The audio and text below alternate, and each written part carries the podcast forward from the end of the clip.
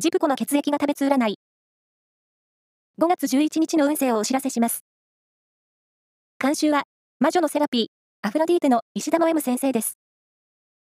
まずは、A 型のあなた。やりたいことがはっきり見えてきて、気分は爽快。横のつながりを大切に。ラッキーキーワードは、ビーフカツレツ。続いて B 型のあなた。周囲の干渉が激しく、行動を足止めされそう。行き先はちゃんと伝えておきましょう。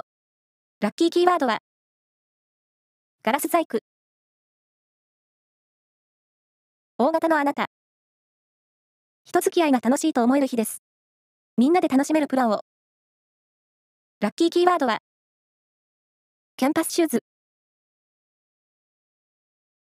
最後は AB 型のあなた。